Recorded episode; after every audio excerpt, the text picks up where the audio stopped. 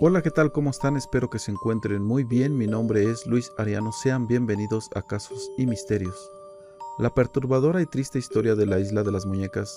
Desde 1993, hemos sido testigos de cómo la figura de la Llorona cobra vida en Xochimilco. Cada año, durante poco más de un mes, una trajinera se vuelve el transporte y la butaca que te llevará a la isla de Tlilac. Ahí, en un entorno natural e iluminado, por la luz de la luna que se refleja en los canales, se escenifica la trágica historia de La Llorona. El lugar ha sido siempre objeto de espeluznantes leyendas, pero la verdadera historia que se oculta detrás es realmente triste. ¿Quieres saber más de esta historia? Entonces siéntate, ponte cómodo, abróchate el cinturón y acompáñame a saber más sobre esta historia de la isla de las muñecas.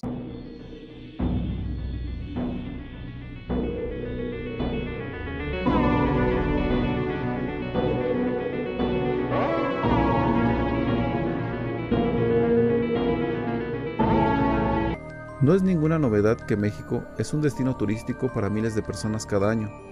Son más que conocidas sus playas de aguas cristalinas o las ruinas que el imperio maya dejó atrás.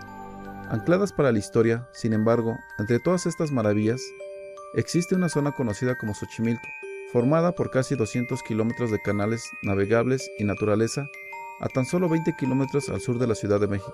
Allí, entre las muchas pequeñas islas que hay, se encuentra una especial, una isla que destaca por su macabra historia y especialmente por su aterrador paisaje.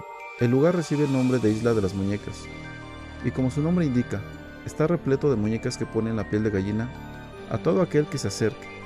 En el centro de la isla encontramos una pequeña casa habitada en su momento por una única persona de nombre Julián Santana Barrera, que vivió en el lugar durante más de 25 años. Desgraciadamente el hombre falleció en el 2001 por lo que la casa quedó vacía, dejando un escenario fantasmagórico con cientos de muñecas, muchas de ellas desmembradas.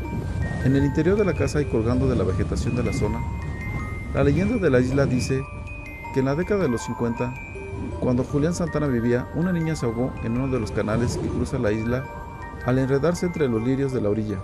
El hombre, que se encargaba de cuidar el original islote en total soledad, no pudo hacer nada por salvarla. Se dice entonces que al poco tiempo de lo sucedido, el fantasma de la niña se aparecía en los sueños de Santana, al mismo tiempo que comenzó a escuchar gritos y llantos en los alrededores de la isla, supuestamente producidos por la niña, quien buscaba atormentar al protector de la isla.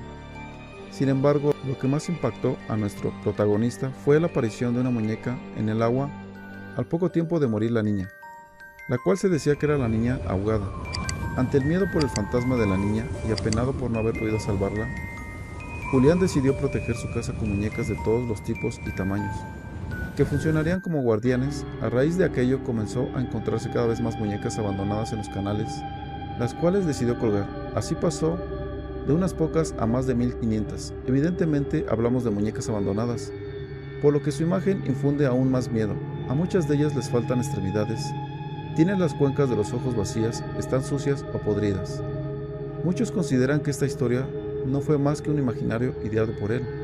Pero leyenda o no, el hombre acabaría sufriendo el mismo destino que el de la niña en el año 2001. Un envejecido Julián Santana se acercó hasta uno de los canales para pescar acompañado de su sobrino. Allí le confesó a su familiar que había una sirena en esas aguas que pretendía llevárselo desde hace mucho tiempo. En un momento dado, el sobrino fue a ver cómo se encontraba el ganado que pastaba por la zona, pero cuando regresó con su tío, este yacía muerto flotando en el río. La autopsia reveló que la causa de la muerte había sido un infarto. Desde este momento, el lugar se quedaría con el nombre de la Isla de las Muñecas. Un lugar en el que el silencio se entremezcla con la tragedia y el misterio. Las leyendas dicen que cada noche, las terribles muñecas eran poseídas por el espíritu de la niña y acompañaban a Julián en sus últimos días. Los turistas que viajan hasta este lugar afirman también que hay cierto aire de brujería en el lugar las muñecas parecen mover la cabeza y las extremidades. Incluso algunas llegan a seguirte con la mirada, o al menos así lo afirman muchos de los curiosos que se desplazaron hasta este lugar. Solo Julián Santana supo lo que realmente ocurrió. Si es que de verdad pasó algo, en cualquier caso todo dependerá de las creencias de cada uno. Aunque, independientemente de las leyendas, el lugar merece ser visitado al menos una vez en la vida. Sin duda alguna, una isla llena de misterio, rodeada de leyendas e historias que la gente cuenta. Pero dime tú qué piensas de todo esto. ¿Realmente cobrarán vida las muñecas? ¿Acaso se aparecerá ahora el espíritu de Julián Santana? ¿Será cierto o mentira lo que se cuenta de esta famosa isla de las muñecas? ¿Tú ya la conoces?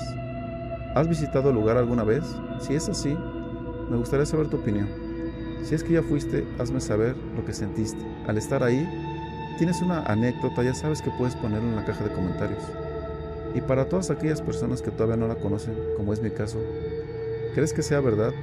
¿Te atreverías a pasar una noche ahí o visitarla?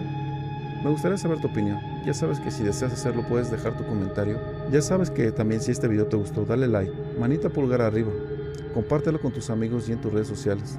Eso me ayudaría mucho a seguir trayendo este tipo de historias para todos ustedes. Si no te has suscrito al canal, te invito a que lo hagas activando la campanita de notificaciones para que YouTube te avise cada que subo un video nuevo y no te pierdas ningún caso como este. También si quieres que traiga un tema, algún caso en especial, dímelo y con gusto lo traeré. O si tienes algún cuento o historia que desees que publique, con gusto lo haré. Podrás ponerte en contacto conmigo para que puedas mandarme tu material y pueda ser publicado. Y bueno, por mi parte ha sido todo. Les mando un fuerte abrazo. Nos vemos en un próximo video.